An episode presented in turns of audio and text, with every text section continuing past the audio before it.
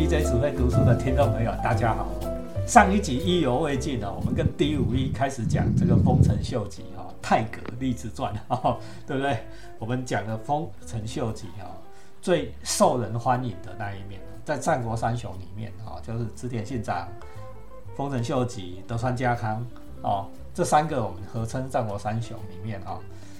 最受欢迎到今天一直大家都还怀怀念的，叫做丰臣秀吉啊，叫太阁这一个人物，尤其是在大阪这一个地区，对不对哈？我们上次讲到大阪城，然后我相信台湾的观众朋友一定很多都去过大阪城啊啊！那我还买了一座金色的模型啊，金色大阪回来，然后第二次去呢，我买了一个丰臣秀吉的这个太阳兜啊。就他的他的那个武士的刀哦，是太阳的光芒啊，因为他说他自己是太阳之子的哈。我们今天就要讲他在关原之战，在后来的什么天王山之战啊，在战役里面哦，丰臣秀吉的另外一面给大家听。我们请第五页。好，大家好，那这个我们这个第二，我们来讲秀吉的下半集哈，也就是我们讲讲他的下半生了哈。对。哦，秀吉他。他的正室，哦，正就是他老婆啦。对，他老婆叫做宁宁。宁宁，好，宁宁这个很有名啊，你看大和剧或战国三公主里面都有哈。对。宁宁是秀吉很年轻的时候，他们是自由恋爱结婚的。对，也是宁宁哦，哎。宁宁是武将的女儿。对。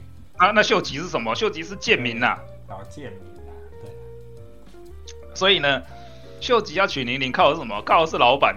靠的是织田信长的的威名哦，他才有办法娶到这个武将的女儿嘛。对啊，但是他们两个人是非常相爱的。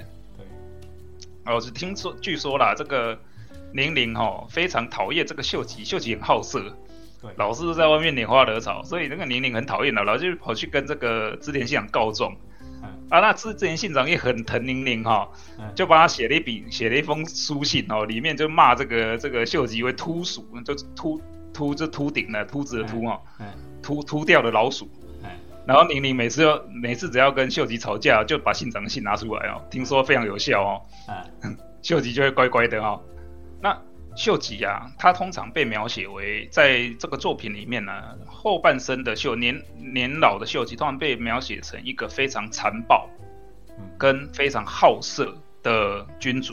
对，为什么？好，为什么？为什么？因为我们刚刚讲到战国三公主。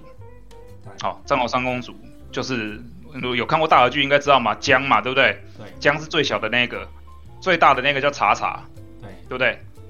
茶茶是谁？茶茶就是织田信长的子女，就是他织田信长妹妹叫织田氏嘛。对，那织田氏呢，跟这个千野长政生了三个女儿。对，好，就是这三国三公主，其中最大的那个茶茶，后来成为秀吉的侧室啊。对，哎，你要想哎。秀吉娶了茶茶哦，娶了织田信长的子女哦。对，那个时候他都几十岁的人了哦。对，大公主。你看他，哎，他有多好色，要娶，因为他他你知道，他就是，嗯，平民出身哦，这个拿到权位之后就想要显摆啊。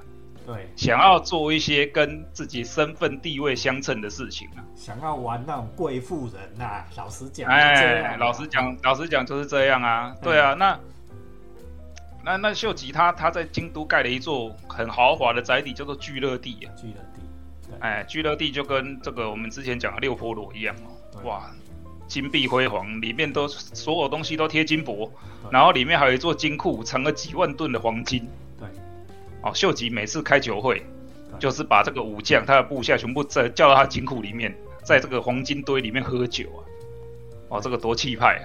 对，因为他那个时候他已经控制。的大概全国大概八成的金矿，对，左渡金山，哎，对对对，就是控制了金山呐，所以这个说说全全国的黄金都在他手上对，那那秀吉他他还有一段这个为什么大家会说好色，是因为那个当时的那个西班牙传教士哦，哎，有有留留下对他的记录啊，就是说这个秀吉，他们说这个秀吉啊，喜欢美丽的女子。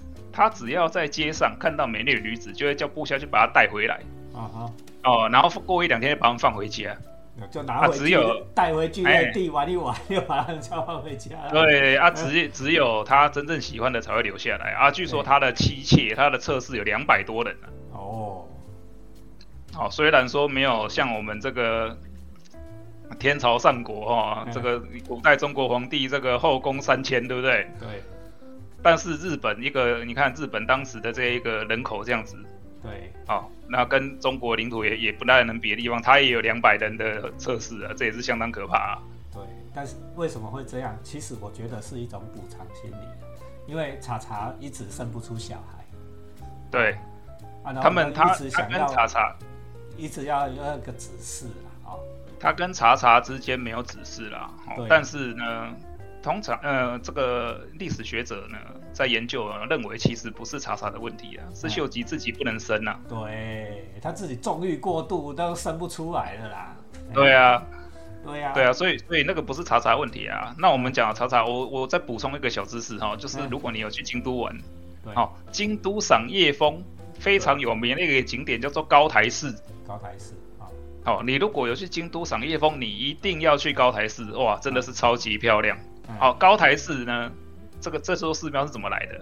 嗯，这就是这个宁宁哈，他在出家，秀吉时候他出家嘛，对，就是去那里了啊，就是去那里啦。那一座这一座寺庙是德川德川家康的儿子帮他盖的啦，是供养那个宁宁用的啦。对，哎，为什么？为什么？因为德川家康的儿子是秀忠嘛，对不对？德川秀忠，对，德川秀忠的老婆是谁？德川秀忠的老婆就是茶茶的妹妹啊，对，所以他们之间其实是有一些姻亲关系的，对，所以他帮他盖了一座寺庙哦，让他去供奉这个这个丰臣秀吉的这个这个牌位啦，然后他就在那里出家为尼，哦，所以那座高台寺留到现在都还有。啊，那秀吉他在这个成为太阁以后呢，他曾经。哦，他他就是他，他想要去扩展他的势力，因为他已经统一全日本了，他就去，他就想要朝亚洲出手了。对，哦，我们讲到日本那时候，日本日本日本其实一直都是有这个朝想要从朝亚亚洲出手的这个野心哦，就是从丰臣秀吉开始的。对，哦，他两次派兵攻打朝鲜。对，好，那。这两次派兵啊，都是明朝派派军队去帮忙打啦，要不然朝鲜就被攻下来。其实朝鲜已经被攻下来了，他们只是他也不是要打朝鲜，他是要去吃大明四百州。吼，你看多么有志气！对对对，他对他的武将说什么？我去把北京，你们你们去把北京打下来，我给你们每一个人现在十倍的土地，就在皇城旁边。对呀，哎，他要去把大大明朝打下来。对啊，他这个雄心壮志啊，他派了二十万大军哦渡海去打打朝鲜，其实已经把朝鲜整个都打下来了。对，那只是因为说这个明朝派的军队去帮忙哦啊，然后又占了这个地利之便哦，又把他们打退回海边这样子。对，李舜臣将军啊，哦，你们如果玩那个世纪帝国哦，就玩他那个龟甲船。对不对？李舜臣将军最近朝鲜也在做这个大和剧啊，说朝鲜人哈多厉害多厉害，抵抗日本的侵略，屁啦哈，对不对？对了，李舜臣将军这个这是朝鲜人，就是算是韩国人心中的这个历史英雄嘛。对，对啊，因为没有他，没有他的话，说真的，就就如果没有他，明朝又不帮忙，那现在这个韩国就是日本的土地了。对呀。啊，为什么？因为因为琉球就是这样嘛。对，当年明朝没有去帮忙琉球打，没有去帮忙琉球啊，那那当时的琉球国王就打输了嘛，那只好归顺嘛，对，对不对？就变成就变成这个这个日本的领土啦。对，这也是这也是丰臣秀吉任内发生的事情啊。对，你说我们之前讲的那个这个那个叫做什么花之庆次，后面他其实其实他有描写到这个秀吉的最后的那一刻啦。哦，最后。就最秀吉最后那一刻，因为他秀吉他老了以后啊，对，他失去了很多。就是历史学家的观点是说，秀吉老了以后，他失去了精准的判断力，他变得暴躁易怒。对，而且传闻说当时他性病缠身呐。对，啊，为什么他好色嘛？好色是那个时代一定一定又没有又没有很厉害的医生，对不对？对。就会性病产生。那加上他又生不出儿子，对，啊，那个时代的大家要知道，梅毒哈，到最后是会清洗脑部的，就是性病啊，梅毒是清洗脑部哦，很多人都是因为梅毒清洗脑部，然后疯掉。有一说那一个郑成功也是这样子哦。对不对？啊，就是说丰臣秀吉是性病缠身哦，就是你打大明没有成功哦，你出征朝鲜没有成功，然后班师回朝，哎，大家都对你没有信任了嘛，而且你又花了很多钱，对不对？所以你又不顺哦，啊人又老了，所以整个身体就垮掉了哈。所以他的晚年哦，说实在是有一点跟他年轻的时候的个性哦，非常的不一样的。对，所以你如果看这个我们知道刘太阳师傅的书，你你看到后面，你就会觉得，哎，怎么描写出来的这个人啊，跟前面是完全不同的两个人啊？对，后面的秀吉他暴躁易怒啊，对，而且啊，非常的爱杀人啊，对，他稍微稍有稍有不快哈，稍心里稍有不快，就是就是斩首，就是斩首。他他曾经在这个。查查哈，他的就是他的测试，查查帮他生了一个儿子啊。对。但是有一说是这个是查查在外面跟别的男人生的，因为很多人认为秀吉生不出小孩嘛。对。那那不管，我们就认为这个是这个是他的亲儿子好了。对。在在之在他在这个小孩出生之前呢，秀吉其实是有个养子的，是他的外甥。啊。好，他的外甥其实本来是要当他的继承人。结果呢？秀吉的小孩出生之后呢，他把马上叫他的外甥去出家，出家不出家不打紧，七天之后，他下令斩首他外甥一家三十口人。哦，赶尽杀绝，那是他外甥呢。对，你看这个人，他到后面，他到他后期年纪大以后，他都变得多么的残酷啊！因为他威胁到他自己的儿子的地位。对啊。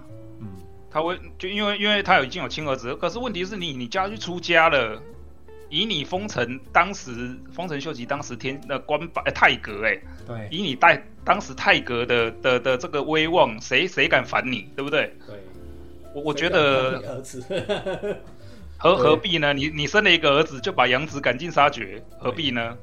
这是这是因为他的他的心智他的性情都已经出现了极大的改变。对性病一说，我是我是我是还蛮相信的，可信力还蛮高。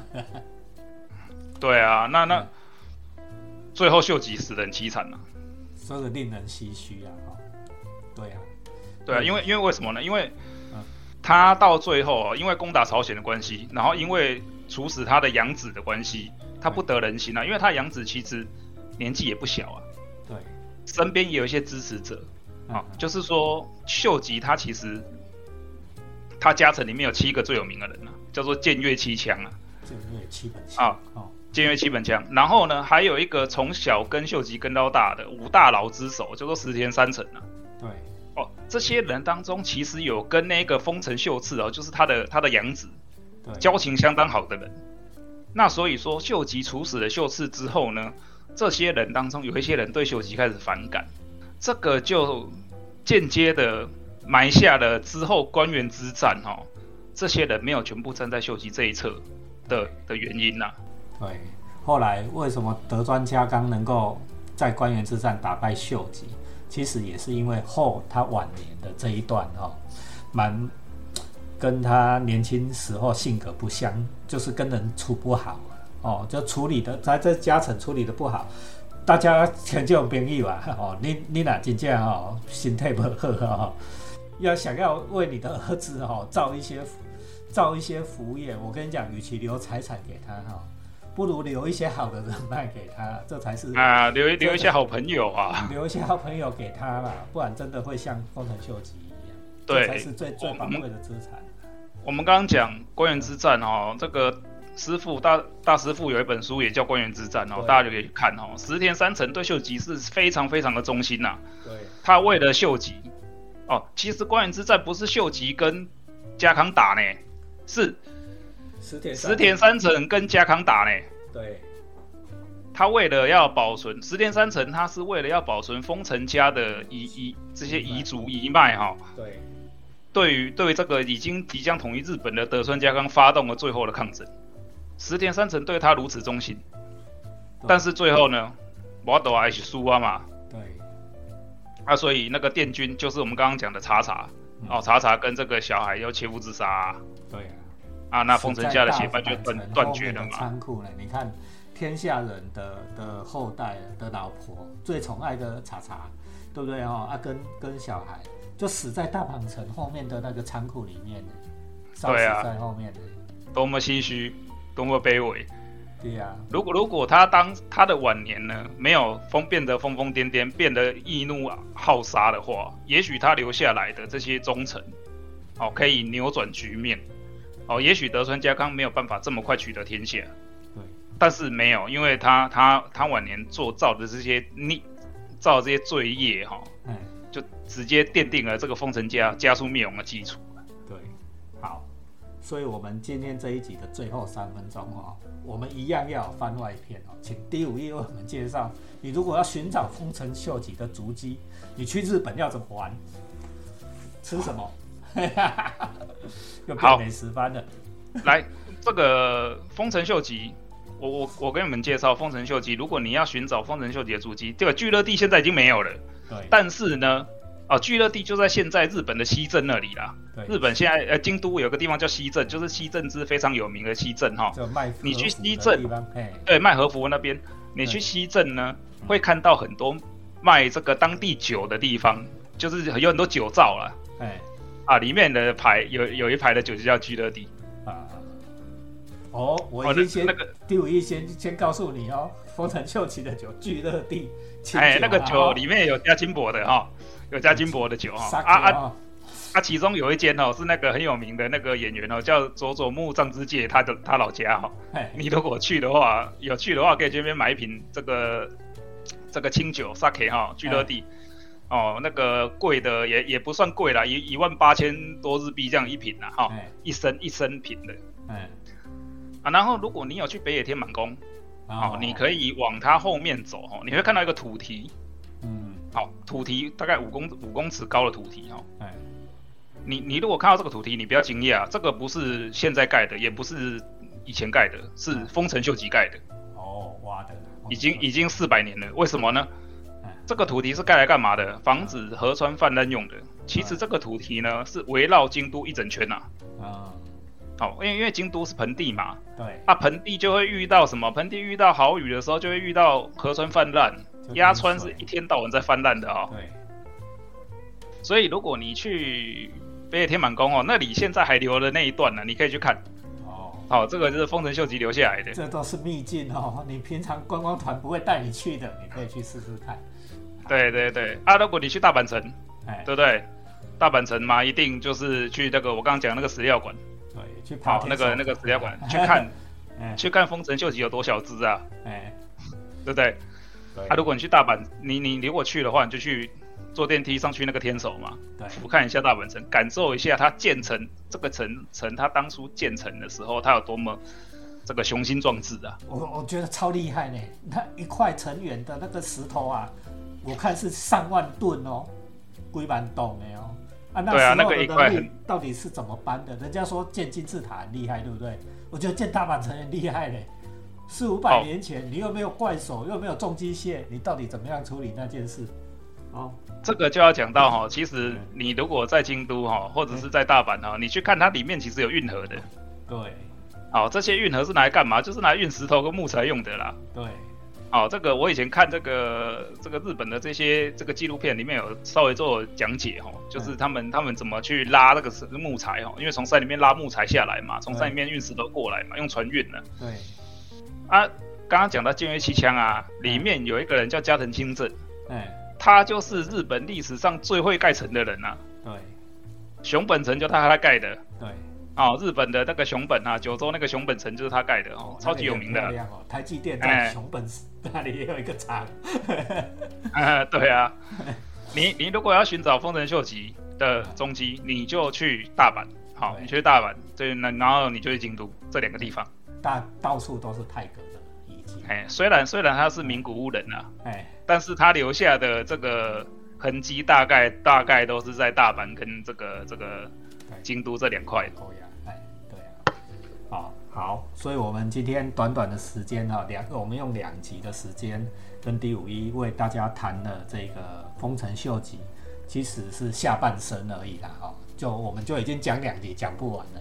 这么一个位让大家怀念的一个历史的英雄人物哦，从年轻的时候哦被称作猴子，怎么样立志向上哦，成为天下人，然后最后呢，在晚年的时候为什么会落得唏嘘的下场哦，然后失去了天下而，他的儿子就失去了天下。